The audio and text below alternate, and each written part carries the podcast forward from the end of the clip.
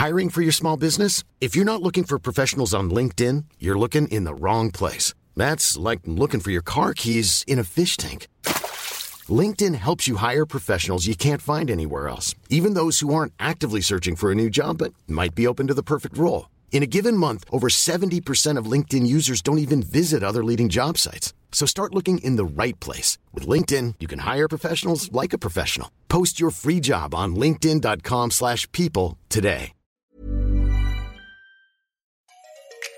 Bonsoir, bonjour, bon après-midi à tous et bienvenue dans ce nouvel épisode d'Histoire de succès, le podcast où des personnes viennent vous raconter tous les jeudis matins leur parcours vers leur succès. À l'heure du confinement, Histoire de succès continue avec des interviews à distance. Désolé d'avance pour la qualité du son un peu moins bonne qu'habituellement, mais je suis heureux de pouvoir continuer malgré tout à vous offrir des épisodes dans cette période. Cette semaine, je vous propose de découvrir le parcours de Charles Villa, qui est grand reporter et reporter de guerre pour Brut, le média que vous connaissez sans doute sur vos réseaux sociaux. Par son métier, Charles s'est retrouvé à filmer des images de conflits dans des zones très dangereuses et dans des pays en guerre. Il nous raconte comment il était lorsqu'il était enfant, et notamment il était dans ses mondes imaginaires, comment il est tombé dans World of Warcraft à l'adolescence, et comment les cybercafés dans lesquels il jouait à l'époque ont été pour lui une première fenêtre vers l'extérieur. Il raconte aussi comment, de ses envies de devenir pro-gamer à l'époque, il a fini par devenir amoureux des documentaires et comment il est parti en Palestine pour filmer une mission humanitaire sans aucune boîte de production derrière lui, juste pour lui. Et comment par la suite, il a réussi à vendre ses documentaires au service public avant de rentrer chez Brut pour y créer dernièrement Brut Documentaire. Comment gérer son stress, comment gérer son environnement, comment on s'arrange pour aller filmer des cartels de drogue, autant de questions auxquelles Charles prend le temps de répondre dans cet épisode et merci beaucoup à lui pour sa disponibilité. Cette semaine, j'ai besoin de vous pour deux choses. La première, c'est de vous abonner à ma newsletter. Je vous envoie tous les 15 jours un nouvel email avec des réflexions, des lectures et bien sûr mes nouveaux épisodes de podcast. La deuxième chose, c'est que si vous avez deux minutes, un iPhone ou un iPad ou un Mac ou quoi que ce soit d'autre, vous pouvez mettre une bonne note et un chouette commentaire sur Apple Podcast à Histoire de succès. Ça l'aidera vraiment à monter dans le classement et à gagner en visibilité. Je vous mets tous les liens dans les notes de cet épisode. Un grand merci à vous et rendez-vous jeudi prochain à partir de 6h du matin pour un nouvel épisode d'Histoire de succès. Mais d'ici là, je vous laisse en compagnie de Charles. On est avec Charles Villa, alors salut Charles Salut, bonjour à tous. Bonjour à tous. Le mec est déjà conscient qu'il est en train de parler au monde entier. Et comment ça va Ça va et toi, Fab Ouais, très très bien. Est-ce qu'on pourrait te présenter comme reporter de guerre, c'est ça euh, Reporter. Je fais pas que du reportage de guerre, ça, ça m'est arrivé plusieurs fois et ça m'arrive régulièrement. Mais oui, je suis, enfin, je suis reporter de guerre et on, on utilise un terme plus générique, grand reporter, euh, Grand reporter. Pour dire que je fais enfin, beaucoup de déplacements et que je suis spécialisé dans, dans l'actualité internationale en gros. Quoi. C'est fou d'ailleurs que c'est très bien qu'il existe encore des grands reporters parce que l'un des trucs, euh, on a l'impression dans la dans la presse, euh, on va dire ces 15-20 dernières années avec la, la crise de la presse, c'est que euh, l'un des premiers postes qui a été coupé entre guillemets, c'est souvent les postes de grands reporters. Bah, c'est, pas tant euh, le, le, le statut de grand reporter qui est problématique, puisque c'est avant tout un, une grille salariale, euh, le, le titre de grand reporter. Euh, c'est plus le grand reportage qui a, tendance à disparaître parce que ça coûte cher à faire, ça coûte plus cher à faire que des reportages euh, en France. Et, euh, ouais, la crise de la presse a entraîné des baisses drastiques dans les budgets de production de toutes les rédactions, peu importe euh, le type de média. Donc ouais, ça a tendance à, devenir de plus en plus rare. Et c'est dommage parce que c'est un peu entre guillemets ce qui fait les lettres de noblesse du, du journalisme avec l'investigation, les enquêtes, tout ça quoi. On va en reparler un petit peu, mais tu as aussi euh, donc déjà un, tu bosses euh, pour Brut, c'est ça? Donc, ouais, euh, je suis le grand porteur pour le média brut sur les réseaux sociaux. Voilà.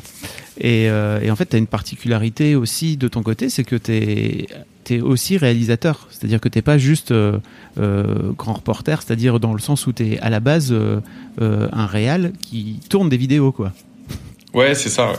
Oui, en fait, bah après, je, je pense que je fais partie d'une génération. où On est un peu, euh, on est un peu euh, des des couteaux suisses, quoi, Ouais. parce que euh, avec euh, justement la crise dans les médias, la baisse des budgets, euh, de plus en plus, euh, parce que moi j'ai toujours fait de la télé, de plus en plus les équipes où il y avait trois personnes avant, euh, c'est-à-dire un caméraman, un ingé son, un ingénieur du son et euh, et un journaliste, et bah ça coûtait beaucoup plus cher que par exemple euh, moi tout seul qui fait tout euh, tout en même temps. Ouais. Et, euh, et, typiquement aujourd'hui, bah je filme, je réalise, euh, je fais du drone, donc j'ai aussi un poste de droniste. Je fais des stories, je fais des photos, je fais vraiment. Enfin tu vois, il y a 20 ans, ça aurait été cinq postes en même temps quoi Ouais. que, que je fais parce que je cale aussi mes sujets, donc je fais une part de production. je gère mes budgets aussi tout seul, donc donc euh, ouais, c'est euh, on est on est on a été obligé de devenir couteau suisse et moi à la base j'étais euh, JRI, journaliste reporter d'image. Donc je, je filmais euh, des reportages avec euh, avec d'autres journalistes.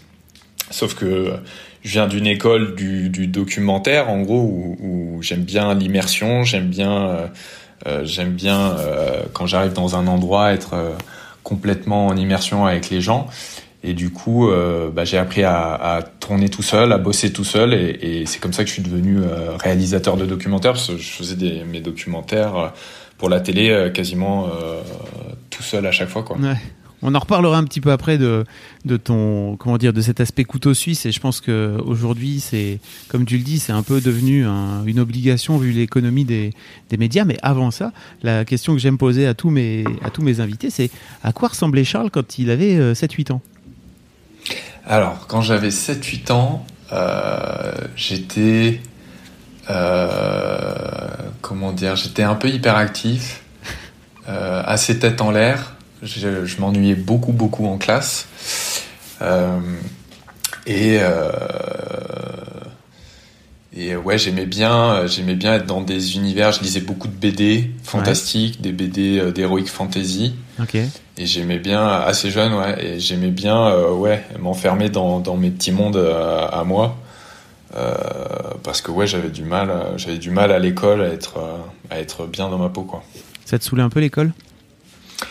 Euh, ouais, ouais, ouais, ça me saoulait parce que, euh, enfin, moi, il y avait des matières que j'aimais beaucoup. Euh, et dans lesquelles j'étais, enfin, tu vois, j'étais bon. Et dès que ça me plaisait pas, bah, je pouvais pas du tout, euh, pas du tout suivre les cours ou pas du tout, euh, pas du tout travailler ces, ces, ces cours-là. Après 8 ans, bon, c'est un peu jeune le primaire, mais ouais, mais ouais, j'étais très, très tête en l'air. Souvent, dans, tu vois, en classe, je me mets, je, je, me mettais dans mon monde et j'écoutais pas trop ce qui se passait, quoi. C'est pour ça que j'ai jamais été un très très bon élève, voire pas du tout, quoi. en fait, l'école. J'étais pas mauvais, mais j'étais j'étais pas du tout un bon élève, quoi. J'étais l'élève qui passait à, tous les tous les ans euh, avec la moyenne, quoi. Tu vois, un 9-10, un truc dans le genre. ouais, je je vois. Il y a, tu sais que j'ai quand même beaucoup de mes invités qui, d'une manière générale, ont un peu de mal avec les avec l'école, ou en tout cas, j'ai un peu l'impression que l'école a du mal à les intéresser, quoi. C'était un, un peu ton cas, non? Bah oui, complètement. Euh, après, je pense que c'est un truc qui revient assez souvent, notamment dans les professions euh, un peu artistiques, euh, tu vois, où on... Je peux me tromper, hein, mais j'ai l'impression qu'on n'est pas fait pour, pour ces modèles euh, éducatifs. Et moi, j'ai mis très très longtemps avant de savoir au final ce que, ce que je voulais faire. Je parle dans, dans le collège et lycée, parce qu'une fois que je suis sorti du système euh, classique scolaire, j'ai assez vite trouvé ce qui me plaisait. Mais, euh, mais ouais, je m'ennuyais profondément en classe, à part dans les matières qui m'intéressaient, c'était euh, l'histoire géo euh, et les langues, les, les, langues étrangères, le sport, quoi. Et tout le reste, euh, j'avais du mal à accrocher, tu vois. Je suis parti, j'ai fait une première ES, euh, parce que tout le monde me disait qu'il fallait faire ça, enfin, les parents, la famille. Ah ouais, quand t'es nul que... en maths, quand, ah oui. quand t'es nul en, en en sciences, euh, bah, tu, tu faisais ES, okay. économique et social, et, et il s'avère à la fin de l'année, tu vois, j'avais deux de moyenne en, en sciences économiques ah et ouais. sociales, j'avais deux de moyenne en maths, donc j'ai fait un, un bac, euh, une première, en première j'ai passé mon bac en ES, et ensuite je suis passé en L en terminale parce que j'aurais jamais eu mon bac euh, okay. en, en ES, donc, euh, donc voilà, et j'ai eu un bac L très, enfin ric-rac, et tu vraiment vois, pas l'élève l'élève modèle. C'est marrant parce que en fait j'avais moi en tête que les sciences économiques justement c'était un, une sorte d'ouverture au monde en tout cas telles qu'elles sont telles qu'elles sont enseignées à l'école quoi. Euh, et qui euh, ça se ah, rapproche putain, assez non pas, pas, pas du tout toi. ressenti comme ça moi. ok. J'ai trouvé ça très très chiant. Après c'est toujours aussi une histoire de prof. Ouais. Tu vois je pense mais euh, moi j'ai enfin les sciences économiques et sociales alors que c'est fondamental pour plein de problématiques euh, aujourd'hui, et enfin pour bien comprendre le fonctionnement de notre notre monde mondialisé, bah bah, ça aurait été bien que je sois bon élève là-dedans, pour euh, même la profession que j'exerce aujourd'hui. Oui, oui. euh, c'était imbitable à l'époque. Moi, j'arri- j'arrivais pas à, à écouter quoi que ce soit et je comprenais rien. J'avais l'impression d'être en cours de maths alors que c'est pas, c'était pas non plus ça, quoi. Et t'étais toujours euh, au lycée, donc perché dans tes, dans tes, comment dire, dans tes mondes imaginaires, c'est ça? Ouais, ouais, complètement. Tu sais, j'ai fait, j'ai fait, j'ai. En gros, quand j'étais en primaire, j'étais euh, passionné de Pokémon. Après, quand je suis arrivé euh, euh, au collège, j'ai joué à Yu-Gi-Oh, Digimon, aux cartes Magic. Et après, quand je suis arrivé au lycée, j'ai découvert World of Warcraft. Oh Et, et j'ai, saigné World of Warcraft Ah, oui.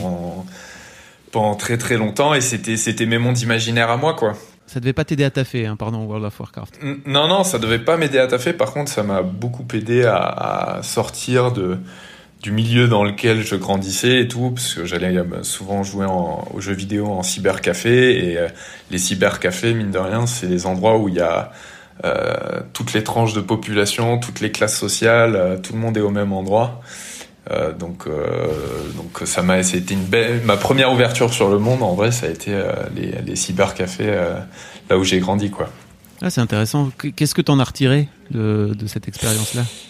Bah des potes, et puis j'en ai retiré que je, je savais que je saurais, je pourrais jamais faire des études classiques, que je pourrais jamais être enfermé dans un bureau, que je pourrais jamais apprendre un cours.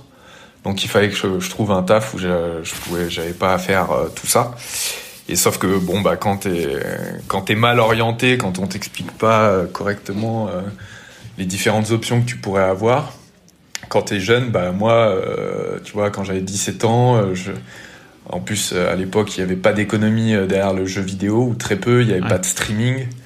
Bah, euh, moi, je voulais jouer aux jeux vidéo, en gros, et, et c'était pas possible. En plus, j'avais des parents qui détestaient ça, qui trouvaient ça hyper stig- enfin, qui stigmatisaient beaucoup le jeu vidéo. Ouais. Donc, euh, donc, je suis parti après le bac, je suis parti en, en droit. Euh, je suis resté deux semaines, euh, jour pour jour, je pense. Waouh. J'ai eu un gros clash avec mes parents. Et, et après, pendant plusieurs mois, j'ai pas mal joué aux jeux vidéo. C'était les premières plateformes de streaming commençaient à arriver, donc c'était ça m'intéressait beaucoup. Sauf que bon, c'était voilà, il n'y avait pas d'économie vraiment. Ouais. Et, euh, et je me suis rappelé, enfin, je, je savais que j'aimais le documentaire, que j'aimais la caméra, que j'aimais euh, les images, le reportage, parce que je regardais beaucoup Arte quand j'étais euh, ado. J'aimais beaucoup ça. Justement, les, les documentaires de découverte euh, de nouvelles cultures, des pays d'Afrique, du Moyen-Orient. J'adorais les docus animaliers aussi, donc voilà, je me suis dit, bah, pourquoi pas essayer de faire quelque chose comme ça. Donc, euh, sauf que j'étais euh, l'année à post-bac avait déjà commencé et en fait j'ai trouvé un stage de euh, comment ils appelaient ça? Assistant plateau. En gros, je servais des cafés euh, à Public Sénat. Euh, donc euh, c'était euh, la nouvelle chaîne de, de- du Sénat qui venait de se lancer. Ils cherchaient des euh, des stagiaires pour euh, servir les cafés et tout. Donc euh, pour faire le, les larbins.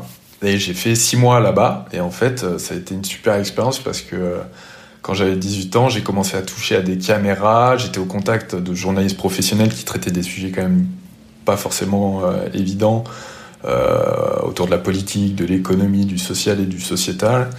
Et euh, bah, ça m'intéressait en fait. Euh, je passais beaucoup de temps, beaucoup plus de temps en rédaction que, que en plateau au final.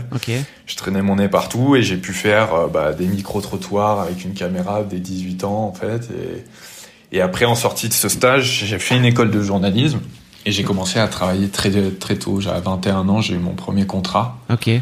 Et, euh, et j'ai ma carte de presse là depuis, euh, depuis 9 ans. Donc euh, j'ai commencé assez jeune et une fois que je suis rentré dans le circuit je- du journalisme, en plus moi je savais très vite que je voulais faire que de la télé parce que les autres médias m'intéressaient pas du tout, que ce soit la radio ou la presse écrite. Ouais. Donc j'ai fait, euh, j'ai fait une série de stages en télé et j'avais beaucoup beaucoup d'expérience par rapport aux, aux autres personnes de mon âge. Euh, donc euh, j'ai trouvé du travail très vite derrière et, et depuis bah j'ai pas j'ai pas arrêté quoi. Désolé c'était un peu long. Non, non, mais en fait, euh, j'étais, j'étais sur le point de te, de te couper, mais finalement, je t'ai laissé, euh, je t'ai laissé dé- dé- dérouler et c'était intéressant. En fait, j'a- j'avais juste une question qui me venait, c'était à ce moment-là, en fait, comment tu fais le lien entre ta passion pour les jeux vidéo et euh, ta passion pour les pour les documentaires à l'époque où tu as 17 18 ans quoi, tu vois. C'est bah, un, un, mélange de plein de choses parce qu'en fait euh, donc moi je jouais énormément aux jeux vidéo euh, vraiment je pouvais faire du 10 à 12 heures par jour ah ouais. sur sur un ordi et, et en fait t'es pas toujours en train de jouer à un jeu vidéo quand tu joues aux jeux vidéo quand tu consommes de, l'écran comme ça, tu vas regarder des vidéos sur YouTube, tu vas regarder euh, Facebook, tu vas regarder. Euh, bah à l'époque, il n'y avait que Facebook, mais euh, je consommais déjà beaucoup de YouTube moi à l'époque, et et du coup, bah, enfin tu vois, je, je, regardais de la vidéo, je me suis dit j'aime bien, j'aimerais bien voir comment on fait pour filmer. voilà, c'est venu, c'est venu comme ça, et je me suis dit putain, j'aime bien le reportage le, le, reportage en zone de conflit, je trouve ça incroyable. Euh, voilà, donc c'est venu assez naturellement. Après, c'est vraiment en mettant les mains dans le cambouis que, que je me suis rendu compte très vite que j'adorais ça et que je trouvais ça super intéressant et que je voulais faire ça, tu vois. Ouais, c'est ouf parce que tu vois, c'est plus t'as as des idées parce, euh, comme le parcours euh, scolaire ou euh, le, le, système édu éducatif ne t'explique pas euh, toutes les possibilités qu'il y a dans la vie, tous les métiers qu'il y a moi, je savais pas concrètement à quoi ça pouvait ressembler. Euh, ça se trouve, j'aurais, euh, si j'avais vu un grand reporter quand j'étais en troisième, j'aurais décidé de faire ça beaucoup plus tôt, tu vois. Mm-hmm. C'est juste là, c'est un peu le hasard des choses, le fait d'être euh, d'être en clash avec ma famille et de pas savoir quoi faire, tu vois, d'être complètement perdu, de passer beaucoup de temps sur les jeux vidéo en sachant que c'est très stigmatisé, bah ça fait ça fait réfléchir aussi. Ouais. Donc euh, voilà, c'est venu, euh, c'est un, une succession, une succession d'événements qui a fait que je me suis rendu compte que ça pouvait me plaire. Et, et, je peux dire que quand je suis allé faire le stage pour servir des cafés, je me suis pas dit que j'allais trouver ma vocation. C'était plutôt... un moyen d'avoir un peu de thunes pour finir mon année, euh, parce que je gagnais 400 balles par mois. Euh, et de d'être pas loin de caméra, donc de voir un peu à quoi ça ressemblait. Mais servir des cafés à des sénateurs, c'était vraiment pas le truc qui m'intéressait le plus, quoi. Ouais, j'imagine. si ça t'intéresse, je t'invite à. Tu disais que ça faisait un petit moment que t'avais pas écouté des podcasts, euh, à écouter euh, l'épisode sur Felken, qui est l'un des meilleurs joueurs de français et mondiaux d'ailleurs de Hearthstone, que peut-être tu connais. Ah, incroyable.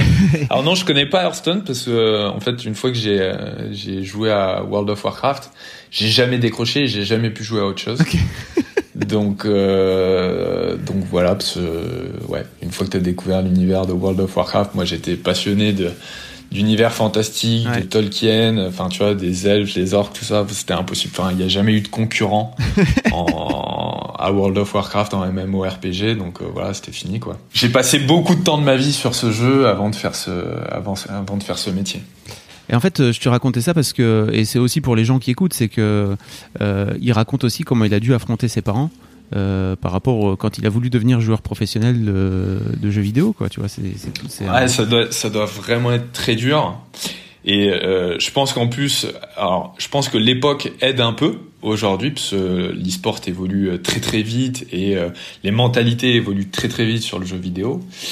Mais je sais qu'il y a ouais il y a 10-15 ans, euh, c'était c'était pas du tout la même alors qu'il y avait même pas d'économie donc c'était il y avait pas de joueurs pro tu vois tout se passait en Asie quasiment.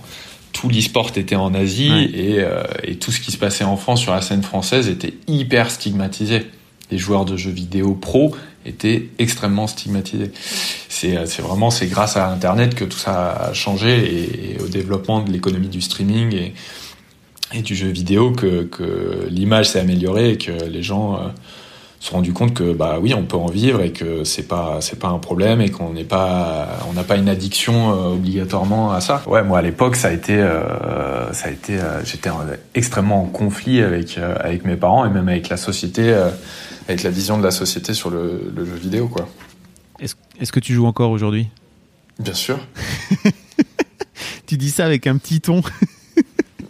Bien sûr je, moi je, je suis très très fier de d'être un gamer. Je suis un vrai gamer toujours et, et, je passe beaucoup de temps quand je suis pas en reportage ou quand je suis chez moi. Je joue, je joue pas mal et, et ça me fait vachement bien. Ok. Euh, bah écoute, je, je t'invite à découvrir Hearthstone si tu veux pas parce que tu carrément. sais c'est l'univers de c'est l'univers de World of Warcraft quoi, tu vois, de Blizzard. Donc euh, ouais ouais. Il y a les persos. Ça m'a jamais attiré euh, les le, jeux de cartes. Côté jeux de cartes. Okay. Euh, mais comme tous les autres, en vrai, j'ai une passion oui. pour World of Warcraft. pas se décrocher. Euh, ok, et c'est intéressant en fait parce que on a, on a toujours l'idée du gamer qui est derrière son écran et qui est euh, avachi euh, et à manger des chips si tu veux. Euh, alors que aujourd'hui, bah, tu disais là juste avant l'interview que, que c'était compliqué pour toi le confinement parce que tu n'es jamais resté plus de 15 jours chez toi et que as, tu bouges quoi, tu vois. Donc, ouais, ouais, moi je suis tout le temps en déplacement normalement. Es, comment t'en viens à, à, comment dire à, à basculer sur cette envie de voyage aussi de ton côté euh, bah c'est mon métier qui fait ça. Moi je euh, moi je suis vraiment spécialisé sur les questions d'actualité internationale. Euh, ce qui se passe en France m'intéresse, mais mais beaucoup moins puisque tout ce qui se passe en France est extrêmement couvert. Et j'aime bien aller dans les endroits où peu de gens vont, où il y a peu d'informations, peu de journalistes, pour montrer la réalité de, ce qui se passe là-bas. Et, et, une fois que, que j'ai commencé à, faire ça, bah, j'ai jamais réussi à, décrocher. Quoi, j'avais besoin de, de partir régulièrement. Euh, puis tu tisses des liens dans les pays où tu vas, donc euh, t'as envie. Euh, moi, souvent, j'ai envie de retourner dans les pays où je suis allé pour voir les gens que j'ai rencontrés, pour voir comment la vie, leur vie a évolué, comment la situation sur place euh, évolue. Donc, euh, donc, je, je saurais pas vraiment l'expliquer autrement que c'est une sorte d'appel, tu vois, de, manière assez régulière. J'ai besoin, j'ai besoin de partir, j'ai besoin d'aller tourner euh, dans les endroits qui m'intéressent. Et c'est la plupart du temps, c'est à l'étranger. Tu me disais donc, euh, pour revenir un petit peu à ton, à ton parcours et au fait que tu as commencé à bosser assez tôt, euh, que très vite tu as fait des, des reportages toi-même tout seul, c'est ça, pour la télé? Ouais, ouais, ouais. Bah en gros, je suis arrivé dans une économie où euh, le journaliste reporter d'image, donc ce qui était avant juste un caméraman, bah, c'est devenu quelqu'un de très qualifié, c'est-à-dire qu'il pouvait filmer, poser des questions, faire son propre montage aussi. Donc, donc moi j'ai commencé à faire ça très jeune, donc c'est hyper formateur. Et surtout que j'ai pas mal bossé dans des chaînes qui font de la politique très tôt. Donc du coup c'est hyper formateur parce que tu obligé de bosser un peu tes sujets avant d'aller interviewer un politique ou, euh, ou des experts, entre guillemets, qui ont des éléments de langage. Si tu veux avoir des réponses euh, un peu intéressantes, bah, faut, faut un peu bosser ces sujets. Et, euh, et du coup, c'est très très formateur parce que voilà, à 20 ans, j'allais à l'Assemblée nationale poser des questions sur des sujets d'actualité avec ma caméra tout seul et mon micro, la caméra dans la main droite, le micro dans la main gauche. Et, euh, et, après, je rentrais et je devais monter mes sujets pour le, le journal le soir. Enfin, tu vois, c'est c'est hyper hyper formateur le, hard news au début pour pour apprendre à être réactif, euh, à poser les bonnes questions. Euh, c'est ça qui a fait que, que, je pense j'ai pris pas mal d'expérience très vite. Et puis après, une fois que j'ai voulu faire du documentaire, bah, j'ai quitté euh, mon taf. Je travaillais à la, chaîne parlementaire, qui est la, enfin c'est la chaîne de l'Assemblée nationale. Et, euh, ben j'ai posé ma dème, euh, j'ai pris avec mes jours de congé parce que je prends jamais de vacances. Euh, je me suis acheté une caméra, deux billets d'avion et, et, je suis parti en freelance euh, à l'étranger pour pour réaliser des documentaires. Et euh... Quoi? T'es parti tout seul comme ça, euh, sans Ouais, ouais, je suis parti tout seul comme ça. je vais rentrer dans, en, dans, dans, le détail du truc, mais mais j'avais pas de contact dans, en boîte de production, parce que ce sont des boîtes de production en général euh, extérieures aux chaînes qui réalisent des documentaires, qui sont ensuite diffusés sur sur la sur la chaîne. Et euh, et vu que j'avais pas de contact, euh, mais que je savais que je voulais faire ça, bah en gros, je suis parti. Euh, mon premier déplacement, je suis parti en, en Palestine couvrir euh, une mission humanitaire euh, qui, euh, qui partait là-bas pour opérer des enfants qui ont été victimes de bombardements. Et, okay. et sur place, je suis arrivé à un moment où ça a pété, donc un peu le hasard du truc. Et j'étais le seul journaliste à cet endroit-là à couvrir ces émeutes-là. Et du coup, j'ai ramené euh, des images que j'ai vendues à France 5, euh, puisque j'étais le seul sur place. Ça n'a pas été si dur que ça de trouver des gens qui, qui cherchaient des images. Et euh, donc je suis rentré, j'ai mis un pied dans une boîte de production, je leur ai fait un sujet sur, sur ce que j'avais filmé en Palestine, ils ont beaucoup aimé. Et derrière, je suis allé voir la responsable des documentaires. Ouais. Bonjour, euh, je m'appelle Charles, je fais ça, je fais ci. Euh, j'ai un billet d'avion, je vais partir en Afrique subsaharienne. dans tel pays pour telle mission. si ça vous intéresse, tant mieux. si ça vous intéresse pas, j'irai quand même, sachez-le. Ah. Et ils m'ont pris un documentaire.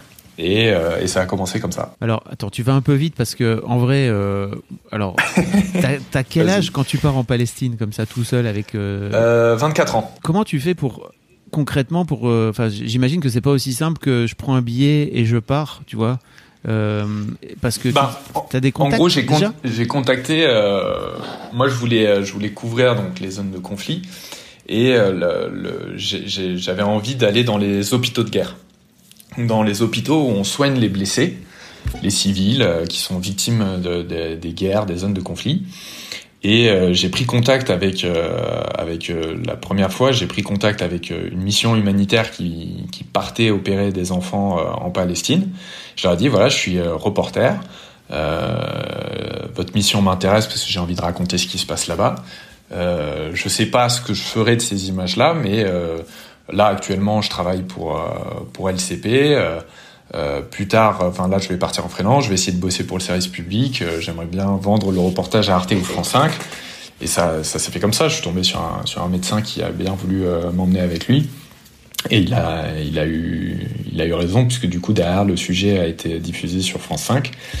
Et après c'était pareil pour pour l'Afrique subsaharienne. C'était une mission pour aller opérer des des enfants qui souffrent d'une pathologie tropicale qui s'appelle le noma. Donc euh, c'est une maladie infectieuse qui attaque les tissus de, mm. de la bouche, souvent chez les enfants, et qui euh, laisse les os apparents. Enfin, en gros, c'est extrêmement stigmatisant, c'est très très handicapant.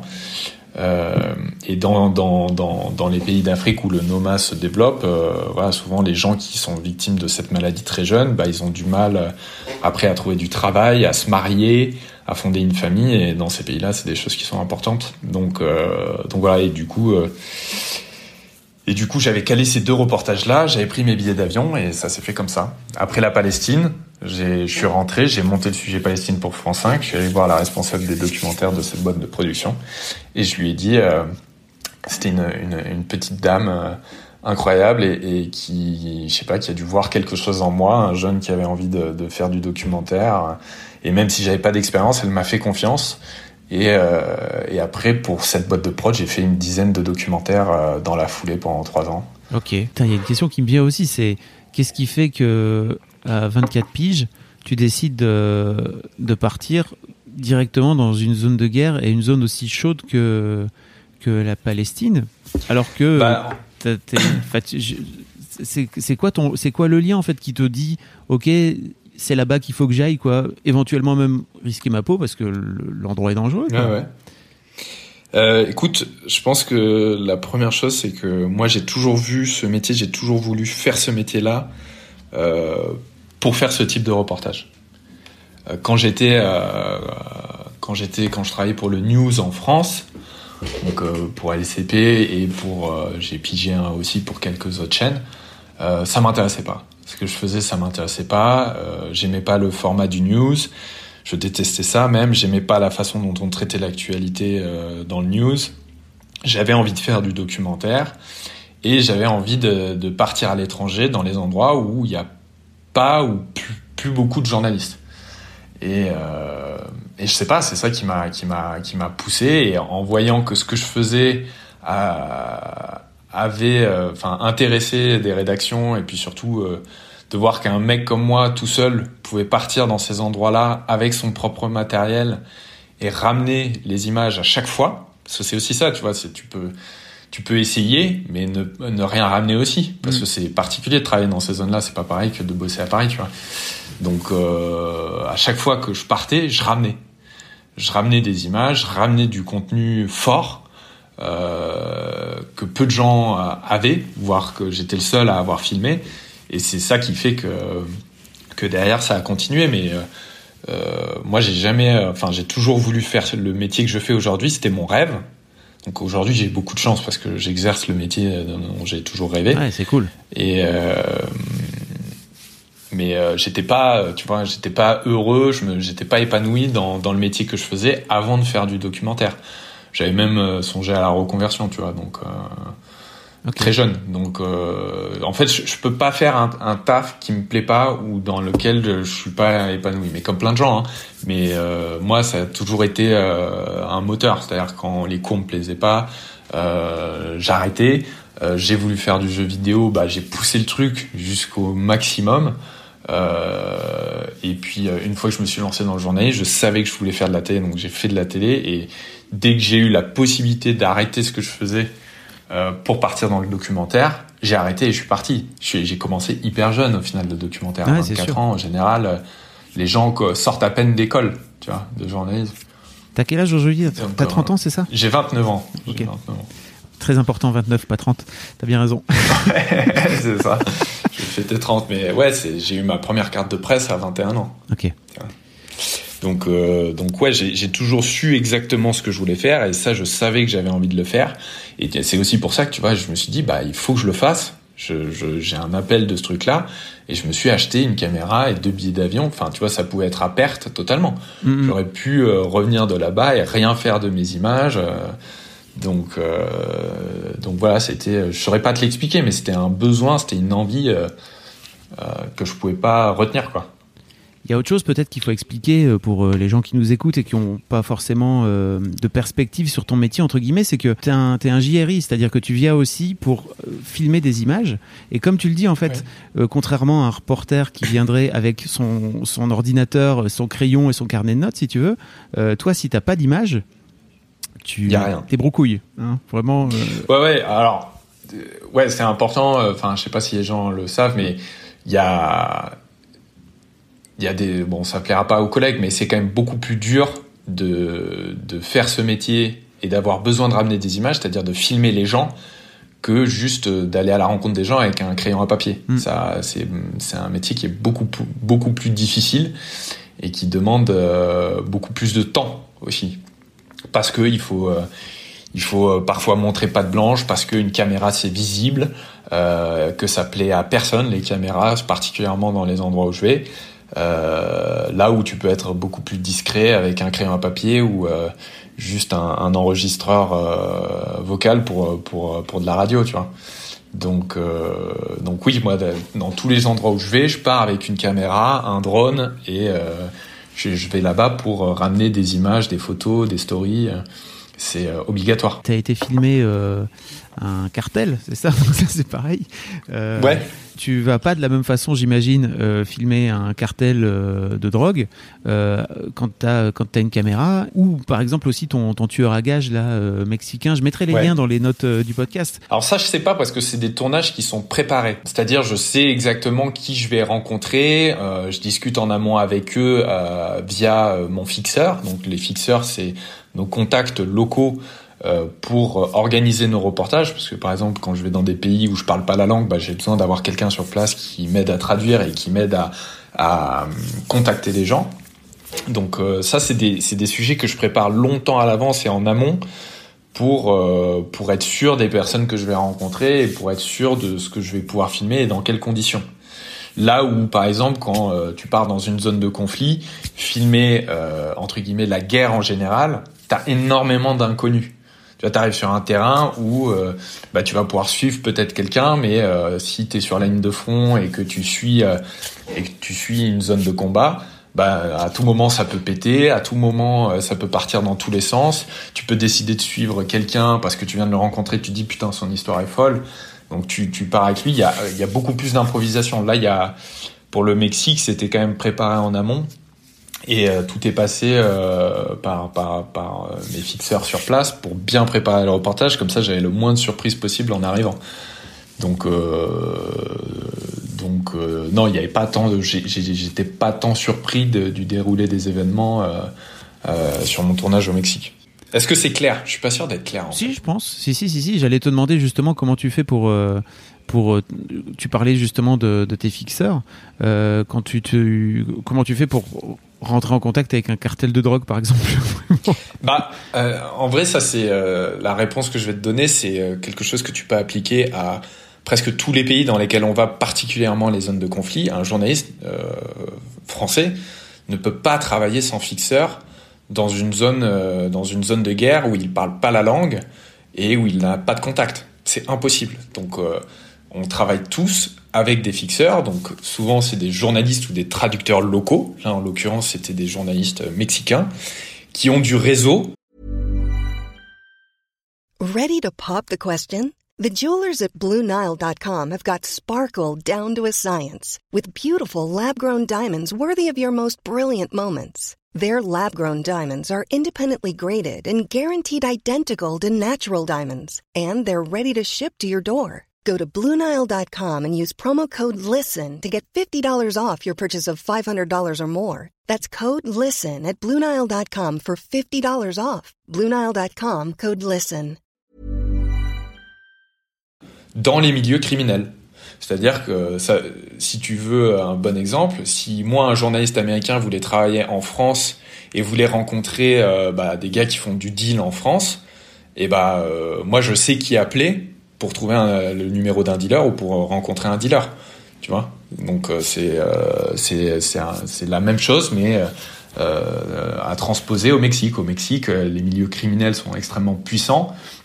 Il y a énormément de gens qui baignent dans le narcotrafic, donc c'est pas si dur que ça de trouver des contacts dans le narcotrafic. Et après, il faut connaître les bonnes personnes bien placées pour pouvoir avoir des accès.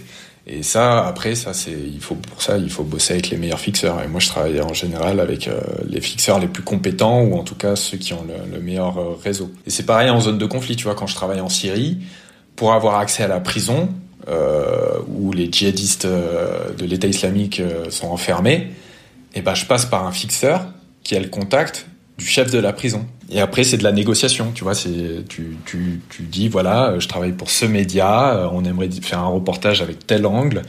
Euh, quelles sont les conditions pour pouvoir venir Est-ce que ça vous intéresse euh, Est-ce que vous avez envie de communiquer sur ce qui se passe dans la prison euh, Voilà.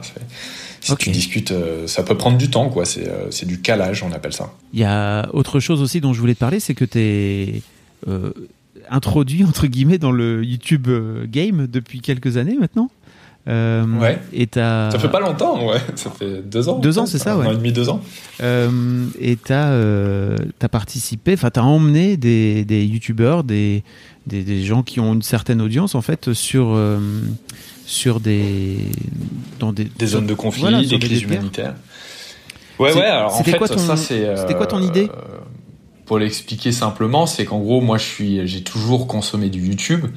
Euh, je connais bien le, YouTube game français euh, et je connaissais le travail de beaucoup de vidéastes. Et moi, j'ai toujours pensé que euh, bah, il y en a beaucoup qui font parfois un meilleur travail que certains journalistes et tous les vidéastes qui font de la vulgarisation en France font en général des contenus de qualité et que moi je regardais et je me suis toujours dit ça serait hyper intéressant euh, d'emmener ces mecs-là avec moi pour que eux ils en parlent sur leur propre plateforme, souvent à des, des communautés, à des gens qui ne regardent plus du tout les médias traditionnels.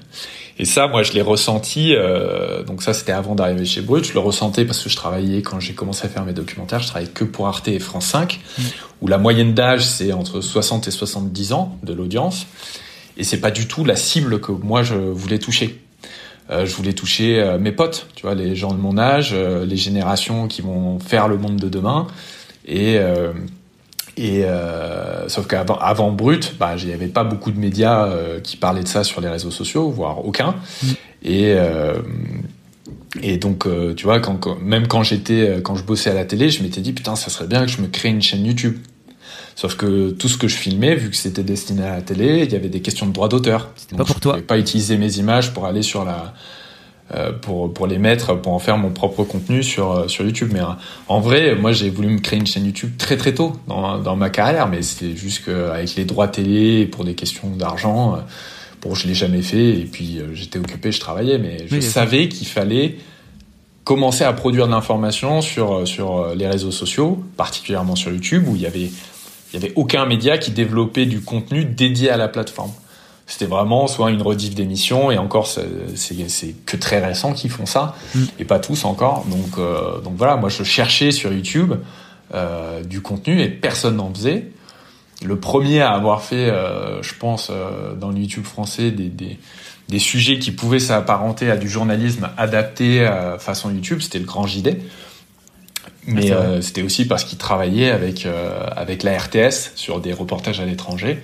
Et lui, il pouvait en faire son propre contenu sur sa chaîne euh, derrière. Et c'était génial parce que tu avais à la fois un reportage pour la télé, une vidéo sur sa chaîne. Et du coup, ça démultiplie les audiences. C'est-à-dire que tu vas chercher le, les publics un peu plus âgés et grâce à YouTube, tu vas chercher les jeunes. Et, euh, et en gros, moi, c'est ce que j'essayais de faire euh, depuis très longtemps. Et quand Brut m'a approché, bah, j'ai pas hésité une seconde, quoi. Donc, pour en revenir aux youtubeurs, dès que je suis arrivé dedans, je leur ai dit, euh, voilà, c'est génial Brut, voilà, c'est génial ce que vous faites.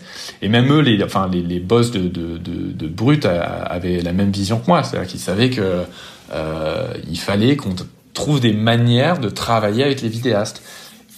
Donc, soit de les emmener avec euh, moi dans mes reportages, soit de mettre en avant les contenus de qualité sur la plateforme peu importe les sujets, tu vois, à partir du moment où éditorialement euh, ce qui racontait c'était un sujet dont on entendait peu ou pas assez parler dans la société, bah on est, moi j'essayais de faire en sorte qu'ils puissent venir sur Brut pour euh, parler de ce sujet-là, comment ils l'avaient traité et le mettre en avant euh, via, enfin par le par le prisme de Brut.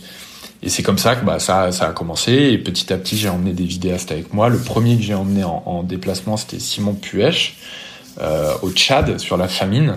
Euh, et c'était pas un premier déplacement facile pour lui ni pour moi d'ailleurs, mais c'était là il a fait une vidéo qui a bien marché, qui était hyper intéressante sur la famine là-bas et que c'était le type de contenu qui avait jamais été fait sur la plateforme. Et nous, on a, on a fait du contenu euh, sur, sur Brut, sur Facebook, et, et, ça a très bien marché aussi, quoi. Et c'est là qu'on s'est dit, bon, ben, il y a quelque chose à, il y a quelque chose à faire. Pourquoi c'est, tu dis que c'était pas facile pour toi? J'imagine que de partir à deux plutôt que de partir tout seul, ça complique doute un peu la donne, c'est ça? C'est pour ça. Moi, j'aime bien. Euh... En fait, il y a plusieurs choses. C'est-à-dire que je venais de l'école du documentaire et ma passion c'était le documentaire. Et en venant chez Brut, je suis passé à des formats un peu plus courts. Alors aujourd'hui, c'est, plus le cas parce que j'ai, j'ai développé Brut documentaire. Mais euh, quand je suis arrivé chez Brut, je faisais pas des, des, documentaires pour Brut. Je faisais des formats un peu plus courts ou des séries de vidéos qui étaient beaucoup plus courtes. Donc je passais de 35 minutes à 4 minutes. Tu vois. Mmh. Donc c'était hyper frustrant pour moi. Déjà, il y avait ça. Et puis euh, à côté de ça, ouais, c'était euh, c'était pas facile de partir avec quelqu'un parce que j'aime bien euh, j'aime bien être tout seul. Vraiment, t'as pas du tout la même immersion quand tu pars à deux ou à plusieurs que quand t'es tout seul. Euh, et quand je partais tout seul aussi, euh, je gérais mon emploi du temps d'une autre manière. C'est-à-dire que si je voulais rester deux semaines, euh, je pouvais. Tu vois, c'est juste me, c'est moi qui me gère. Quand je pars avec un vidéaste, bon bah soit il est dispo sur les deux semaines, soit il a un emploi du temps un peu plus chargé. Quand tu pars avec des gros vidéastes par exemple, et c'est plus compliqué. Et, euh, et, après sur le terrain, bon, euh, c'est aussi pour ça que je peux pas les emmener n'importe où non plus c'est que euh, faut que les, les, conditions de sécurité soient extrêmement carrées, extrêmement bordées, parce que euh, je suis avec quelqu'un qui n'est pas reporter, qui n'est pas reporter de guerre, qui ne qui ne sait pas exactement comment il va réagir s'il y a le moindre problème d'insécurité. Et, euh, et c'est pas une sensation très agréable pour moi parce que je sais je sais me gérer, je sais gérer les situations de stress. Et tu peux emmener quelqu'un qui peut péter un câble au moindre problème. et ça, euh, c'est le genre de truc qu'il faut éviter impérativement euh, dans les endroits où je vais en général. C'est pour ça que même si j'en ai emmené certains dans des endroits qui sont considérés comme très dangereux, euh, je les ai emmenés dans des cadres, dans des cadres qui sont extrêmement bordés d'un point de vue sécuritaire. Comment tu as appris justement à gérer le stress dans les moments un peu chauds que tu as sans doute dû vivre dans tes reportages. Bah, c'est, en, en, vrai, c'est l'expérience qui euh, tu vois tu tu sais pas euh, moi quand je suis parti sur mes premières zones de conflit je savais pas si j'aurais pas peur ou, si enfin si ma peur allait pas devenir euh, allait pas devenir paralysante dans certaines situations. Donc euh, déjà je, je pense tu as une première étape en te disant j'ai envie d'aller couvrir ces endroits là une fois que tu arrives dans ces endroits là tu te rends compte très très vite si tu peux gérer la pression, le stress ou la peur que peuvent générer ces endroits-là, si t'en es pas capable, ben en général, euh, t'arrêtes très vite. Et euh, si ça fonctionne et que tu arrives à continuer à faire ton travail et à ramener du contenu tout en restant professionnel, euh, respectueux des gens là-bas, bah, ça veut dire que tu peux travailler dans ces, dans ces zones de conflit-là. Et après, t'es jamais préparé aux situations euh, de danger. Tu vois, tu peux réagir différemment à un mec qui va te braquer une arme sur la tempe euh, qu'à un bombardement euh, qui tombe à, à 100 euh, mètres de toi. Et, tout le monde réagit différemment. Enfin, c'est très très subjectif la gestion du stress, la gestion de la peur dans ces endroits-là. Moi, j'ai été confronté à plusieurs types de choses et j'ai j'ai jamais franchi la limite où je me suis dit putain qu'est-ce que je fous là, faut que je me casse. Tu vois, j'ai plus rien à faire là, donc euh, tant, tant que t'en es pas là, je pense que que ça veut dire que tu tu, tu sais te gérer, mais euh, mais n'importe quelle, enfin une situation demain, je sais que il peut se passer un truc qui fera que j'arrête. Ouais. Donc euh, donc voilà, c'est, je pense pas qu'on est, on se prépare pas à ça, et c'est l'expérience qui fait que tu tu prends l'habitude de te comporter, euh, de d'évoluer dans ces milieux-là. Ouais, je vois. Tu vois, mon premier déplacement, j'arrive en Palestine, ça pète, il y a une intifada et locale, euh, et je me retrouve euh, côté palestinien dans une intifada où tu as des gamins qui lancent des pierres et des et l'armée israélienne qui tire des balles en caoutchouc sur les gens ou des balles des balles réelles. Donc bon, ça a été gros baptême du feu. mais, mais j'étais, je me sentais pas euh, enfin, je me me sentais pas pas à ma place. Je vais pas dire que je me sentais à ma place, mais je savais que quand je filmais cette situation-là, c'était important ce que je faisais parce que j'étais le seul sur place, parce que euh, euh, les images que je filmais étaient folles. Et, euh, et, voilà, donc tu vois, je, je me suis dit, ok, bah, ça a du sens, je sais pourquoi je suis là, je sais que les images que je vais ramener sont importantes. Donc, euh, bah, je vais faire ça. Et t'as pas forcément notion du danger sur le moment, c'est ça? Parce que t'es plutôt. Si, si, si, si, si, Je pense que justement, une des qualités les plus importantes pour un reporter euh, qui travaille dans, ces, dans les zones de guerre ou les zones de conflit, c'est la notion du danger. Savoir dire quand il faut arrêter de filmer, savoir dire quand il faut partir. Euh, même s'il y a plein de choses, enfin tu vois, il y a des reporters qui sont très très bons sur le terrain, et, euh, et, et, qui sont morts parce que il y a eu des accidents comme marcher sur une mine, euh, parce que dans ces pays-là, dans ces endroits-là, souvent il y a, enfin tu vois, il y a, il y a plein de facteurs que tu peux pas euh, que tu peux pas maîtriser. Et, et, mais un des trucs que tu peux maîtriser, c'est comment tu comment tu te gères. Et, moi, vu quand je travaille tout seul, c'est moi qui décide de ce que je fais. Donc si je dis là c'est trop dangereux, on s'en va, on s'en va. Tu vois? Ouais, je comprends. La, la, la notion du danger, c'est hyper important. C'est savoir quand est-ce que là, peut-être, c'est un peu trop dangereux ou quand est-ce que oui, on peut quand même continuer, mais sous certaines conditions. Mais tout est situationnel, tu vois. Tout est situationnel. Chaque jour est différent. Chaque endroit est différent. Euh, c'était moi, je, je, passe ma vie à analyser des situations quand je suis dans les zones de conflit. Je pense que la, la différence entre les, les bons et ce qu'on pourrait appeler mauvais reporters de guerre, ça, ça va pas être euh, ça va surtout être une question de respect des gens sur place et de, savoir gérer son stress et la notion du danger. Là où un mec qui est un peu tête brûlée, qui se dit si si on y va parce qu'il faut ramener des images, machin, euh, et qui met en danger son fixeur, qui met en danger les gens autour de lui, euh, c'est ça qui va qui va faire la différence. Et je j'en ai fait l'expérience parce que moi j'ai fait des erreurs sur le terrain, j'ai poussé à certains moments aussi, et, euh, et c'est ça qui fait que tu comprends, enfin que tu t'améliores aussi dans, dans, dans, dans ce métier-là. Qu'est-ce qui fait que tu... Je, dis, je digresse tout le temps, je sais non, pas non, si c'est clair. Mais... Ben non, non, non, ça, ça m'intéresse, t'inquiète pas, je te coupe si jamais c'est chiant, euh, mais c'est pas le cas, okay. donc t'inquiète pas. Euh... Non mais en fait, j'ai, moi j'ai une pensée un peu en arborescence, j'ai des idées qui viennent tout le temps. Je te vois, donc je te vois, pas de parler. Je, je te vois euh... fonctionner, t'inquiète pas. Mais l'objectif, c'est que tu parles aussi. Tu sais, c'est ton interview, donc euh, t'inquiète pas, ne, ne t'excuse oui, pas de parler.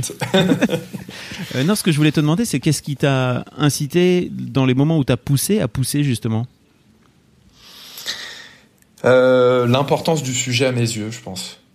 Euh, parce que les fois où j'ai poussé, c'était quand même pour des sujets qui, euh, qui, qui comptaient beaucoup à mes yeux. Euh, bon, c'était la plupart c'était au Moyen-Orient, dont un en Irak sur sur un documentaire que j'ai réalisé sur les charniers de Daesh, dont j'ai déjà parlé sur internet. Mais, mm -hmm.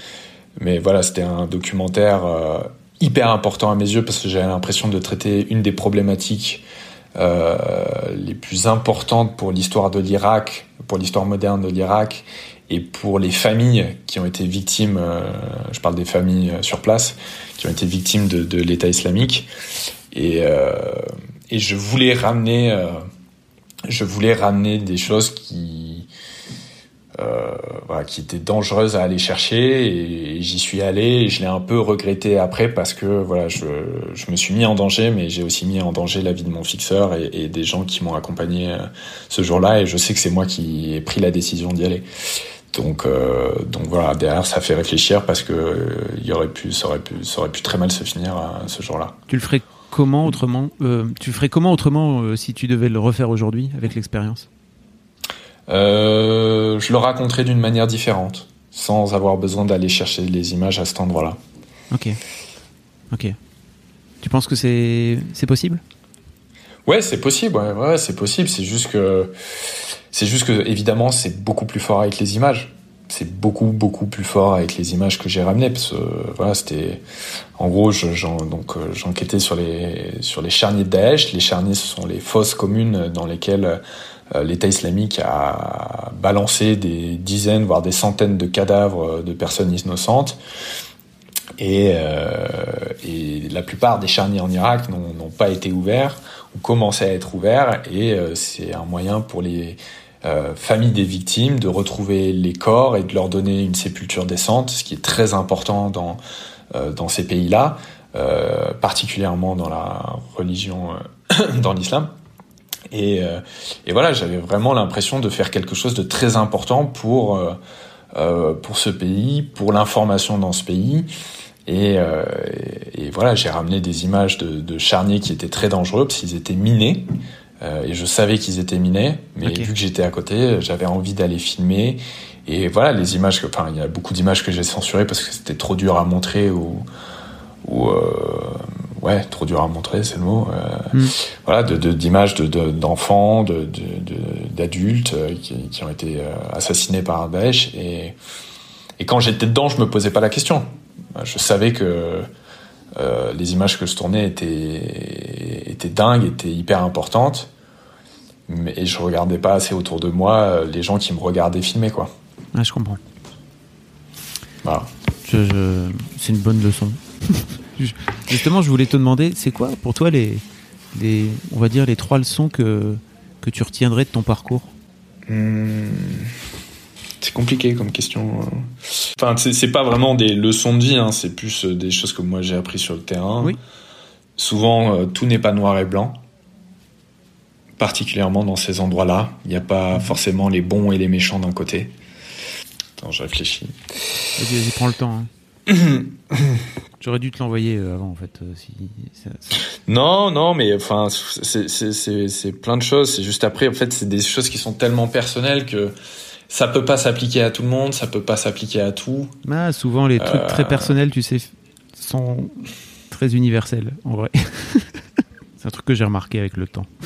En fait, la, la, T'en as donné plein, hein, tu vois, dans, l'interview, t'en as donné plein. Hein, tu vois, ce que, ce que je dis souvent aux gens, c'est si tu veux comprendre ce que, ce que j'ai envie que les gens comprennent de mon métier de ce que je comprends moi sur le terrain, voilà, il faut regarder mes documentaires. Quoi. Oui. Euh, là, t'es fort, bravo. euh, non, non, mais c'est ça, c'est que je mets, en fait, je mets, je, je raconte beaucoup mieux en images. Oui, je raconte beaucoup mieux. Je, je, je, manie pas très bien les mots. Euh, j'ai jamais su très bien manier les mots. Par contre, j'ai je pense j'ai toujours eu un, euh, un truc avec raconter le, le, quotidien des gens et, et leur laisser euh, raconter leur vie. Donc, euh, en tout ouais. cas, d'une manière respectueuse. Et c'est ça qui, je pense, est souvent ressorti dans mon, dans mon travail. C'est que. Tu mets aussi pas mal en scène tu, ton reportage, justement. Je, trouve que c'est intéressant. Je mets pas mal en scène? Ouais, de, en fait, tu racontes pas mal aussi. Enfin, tu vois, on te, on te voit à l'image. Ouais. Tu vois ce que je veux dire ouais. Bah, en fait, c'est ça, c'est l'incarnation. C'est j'ai mm. amené l'incarnation chez Brut. Après, euh, parce que je sais que ça a un intérêt euh, pour le, sur les réseaux sociaux et sur sur, sur YouTube, mais euh, je préfère le reportage sans incarnation. Ouais. Je préfère quand quand il n'y a pas de journaliste et quand quand on s'efface pour laisser la parole aux gens qu'on qu'on va voir sur le terrain et je trouverais ça toujours beaucoup plus fort le, le documentaire désincarné. Après, bah, je sais que l'incarnation apporte de la visibilité au sujet que je traite et et rien que pour ça, euh, ça, en, vaut la peine parce que l'objectif principal, c'est que les endroits que je filme, les endroits où je vais, c'est que ça, touche le plus de monde euh, possible pour que les gens se rendent compte de certaines réalités qu'on voit plus trop euh, dans les médias traditionnels et qu'on voit très rarement euh, sur les réseaux sociaux. Et, euh, et, je pense que c'est ça qui fait que, que, mon travail intéresse euh, les gens qui me suivent, c'est que voilà, ils ont l'impression de renouer aussi avec une forme de journalisme euh, plus humain, humaniste et, sur, et, de terrain. On est vraiment au contact des gens et, c'est ça que, enfin c'est vraiment ça qui me qui me pousse à faire ce, ce taf là. Donc j'ai pas pas vraiment trois leçons, mais euh, dans, dans mon dans mon travail, dans mes documentaires au Moyen-Orient, en Afrique subsaharienne, je pense que euh, je fais passer beaucoup de euh, beaucoup de moi dans, dans mes documentaires. Ouais, j'allais te dire, j'ai un peu l'impression que si tu fais un docu sur un sujet qui t'intéresse pas trop, t'as pas trop envie de le faire finalement. Ouais, complètement. c'est bien, hein, tu vois. Je, ouais, et ça, ça, et ça se ressent. En vrai, je vais pas te mentir, ça se ressent très vite derrière en montage. Quand je suis assez passionné, moi. Enfin, je suis vraiment ouais. passionné par ce métier et. Euh... Enfin, tu vois, je, genre là, de, par exemple, ça fait deux ans que j'ai pas pris un jour de repos. Ah ouais. Euh, et, et c'est pas grave et ça me gêne pas parce que j'ai beaucoup de chance et que je, je, fais vraiment le métier qui me passionne et que je vais dans des endroits où j'ai envie d'aller. Mais c'est euh, voilà, c'est un métier qui, tu, pour moi, si tu tu peux pas le faire correctement si t'es pas si t'es pas investi à 100% et si et si tu sens pas qu'il y a une mission euh, derrière, tu vois. Ouais, je comprends. Moi, je, je considère vraiment le journalisme comme un, un euh, comme un des métiers les plus importants au monde. Euh, et, et je suis extrêmement fier de faire ce métier-là. Je défends ce métier euh, bec et ongle. Euh, en France, on a de la chance parce qu'on a, on a un journalisme excellent. Je pense un des meilleurs du monde, si ce n'est le meilleur du monde. On a des reporters partout, dans tous les pays quasiment, qui prennent des risques fous euh, pour nous ramener une information de qualité. On a euh, plein de médias qui font des investigations incroyables euh, que ce soit national ou international, qui prennent beaucoup de risques. Euh, on a des lanceurs d'alerte. Enfin, tu vois, on est vraiment ultra privilégié en France. Après, c'est juste que cette information-là est pas la plus consommée ou la plus regardée.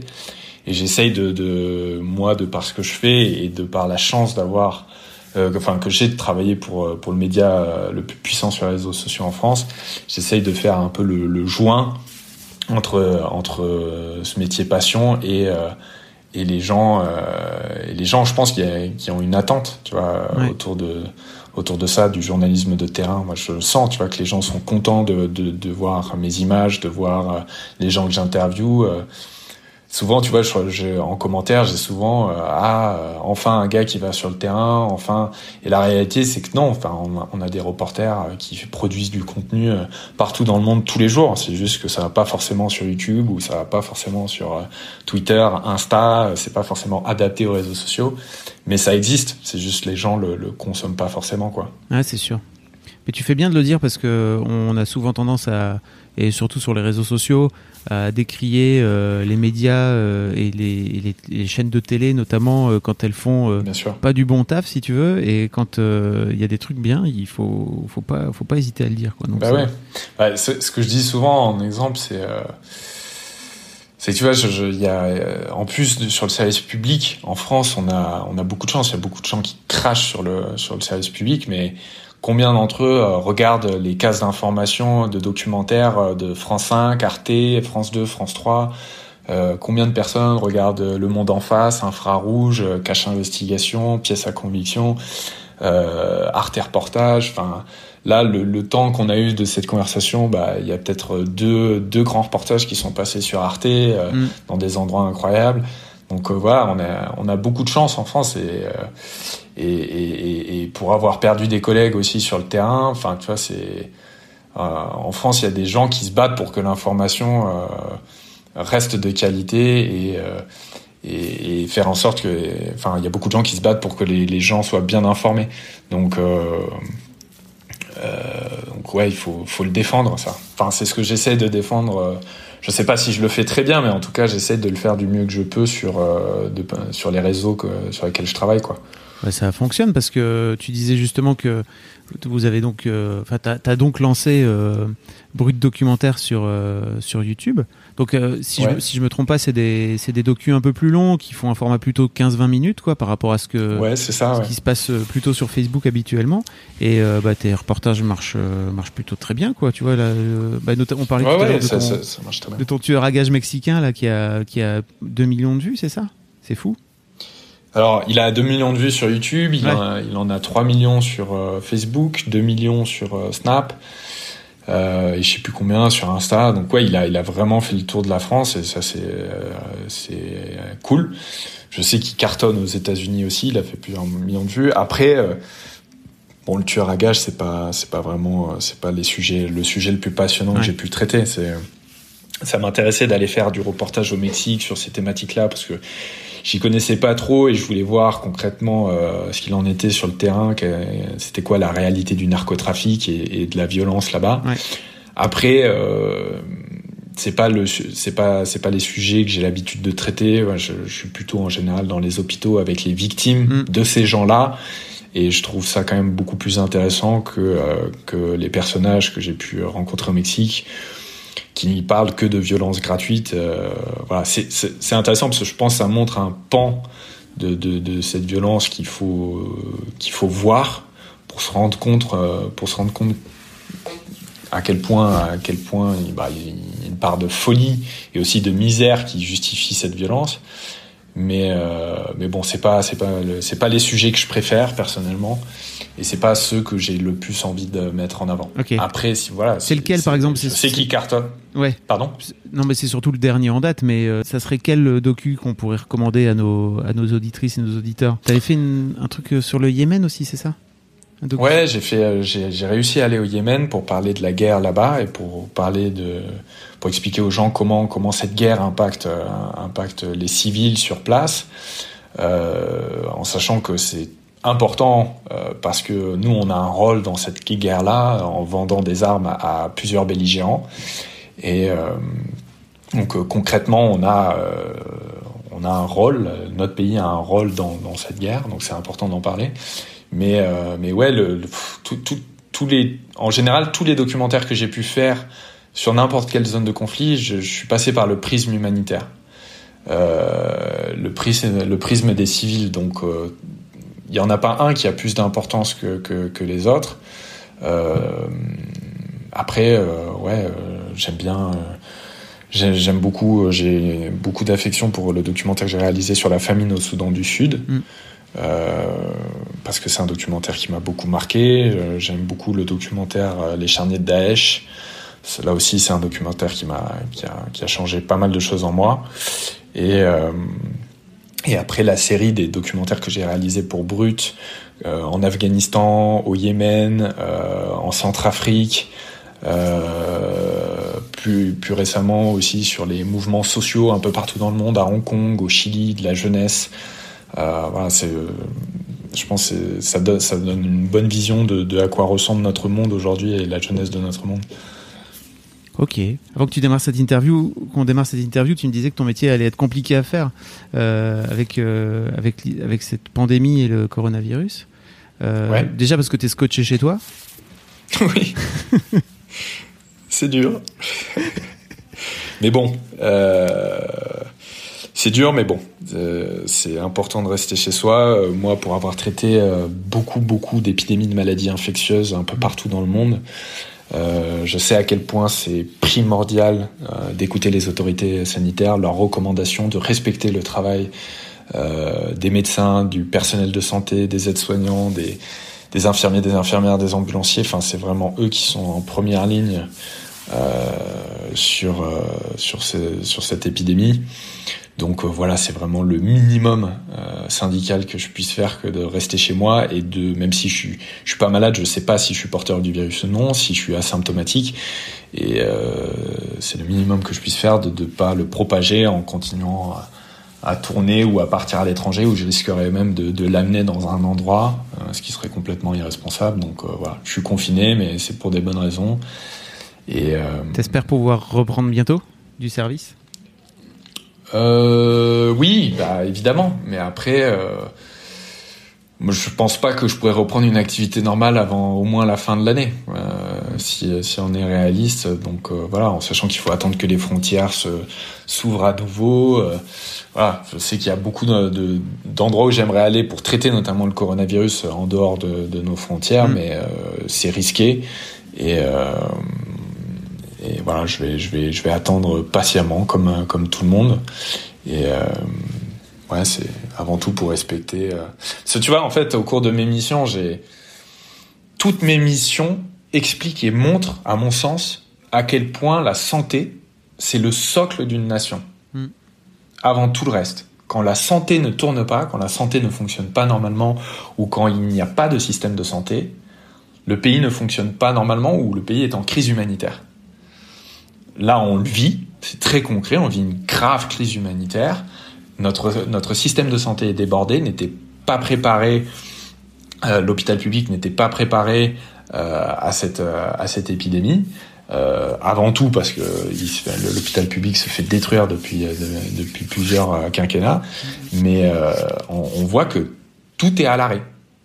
Et tous les pays où je suis allé, quand je suis allé traiter Ebola au Congo, quand j'ai traité le choléra en Ouganda, au Malawi, au Soudan, euh, toutes ces et le palu, la rougeole, j'en sais rien, mais toutes ces maladies-là empêchent euh, les économies de fonctionner, empêchent le politique de fonctionner normalement. Euh, tout ce qui touche au social et au sociétal se retrouve complètement bouleversé. Les interactions entre les gens se retrouvent complètement bouleversées. Donc voilà, pour ça, il y a une chose, c'est on écoute les médecins et on, on est patient. Merci euh, Charles pour ce. C'est un ordre. Bah oui, mais en plus. Mais bon, c'est, enfin, c'est, vraiment l'expérience que j'en Oui, ai tirée de, de tous mes reportages sur le terrain dans des pays qui ont déjà traversé euh, des crises, pas de cette ampleur évidemment, mais des, des crises euh, de ce style. Oui, Donc, avec des euh, maladies euh, plus plus vénères en plus. euh, Ebola, c'est pas pas pas, c'est pas sympa quoi. Bah, non, ça, ça, ça, concrètement, ça, ça, c'est beaucoup moins vénère, mais ça, tue plus de gens en termes de pourcentage. Donc euh, voilà, mais une pandémie comme ça, on n'en a pas vécu depuis depuis un siècle. hein. C'est- bah oui. c'est du du jamais vu ça fait très longtemps donc euh, donc voilà faut d'autant plus respecter les, les, les autorités sanitaires pour ça Et, bah on arrive à la fin de cette interview, Charles. Merci beaucoup. C'était trop bien. bah merci à toi de m'avoir reçu de m'avoir laissé déblatérer Mais arrête de dire ça, enfin, Bien. ça ne va pas. non mais j'ai toujours l'impression de, de en fait de jamais être clair c'est horrible mais je suis vraiment euh, tu sais je suis pas structuré je Ah, mais- j'arrive pas à structurer un propos j'arrive pas à faire des punchlines euh, de bout en bout enfin tu vois je m'arrête jamais Mais t'as pas besoin de faire Donc, une euh, punchline, tu sais, ici on est dans un podcast, on prend le temps, tu sais, on n'est pas sur les réseaux sociaux, il faut que tout le message passe en vrai. 20 secondes, quoi, tu vois. Le vrai, podcast, on a vrai. le temps, on est tranquille, on peut prendre des respirations, euh, on est à la cool, quoi, tu Bah, vois. c'est donc, beaucoup euh, plus. C'est cool. C'est vrai que c'est très cool. Mais bon, voilà. Faut. J'ai l'impression qu'il faut toujours que je m'améliore, euh, que je m'entraîne sur sur ma diction et sur comment je raconte mes- les choses. Écoute, c'est parce que tu m'as pas vu. Si ça convient, ça convient. Voilà, dire, j'allais te dire, c'est parce que tu m'as pas vu en face, mais j'étais captivé par ton propos. Voilà, donc je pense que les gens le bon, seront bah, c'est également. Tant mieux, tant mieux. Mais merci à merci à toi de m'avoir invité. Avec grand plaisir, je mettrai euh, sur les dans les notes de, ce podcast euh, plein de liens pour euh, tous les trucs dont on a parlé et également ton compte Insta si jamais les gens veulent te suivre parce qu'en plus tu fais des lives pour venir parler un petit peu des coulisses de tes documentaires quand ils sortent etc. Donc c'est hyper intéressant d'avoir en plus cet œil là de, des coulisses quoi. Merci, c'est gentil. Ouais, J'essaye de, ouais, j'essaie de raconter un peu les coulisses euh, sur les autres réseaux sociaux. euh, Ça, ça intéresse beaucoup les gens en général, euh, savoir comment je prépare les, les reportages, comment ça s'est passé sur le terrain. Il y a aussi beaucoup de choses que je ne montre pas dans mes documentaires, Mm. soit parce que c'est trop, trop difficile, soit parce que j'ai pas eu le temps de mettre ces témoignages-là. Donc j'essaie, de, ouais, j'essaie de, de- de raconter un peu tout ça euh, aussi pour que les gens aient une autre vision du, du documentaire. C'est cool. Merci beaucoup Charles. Merci Fab. À bientôt. À bientôt. Salut.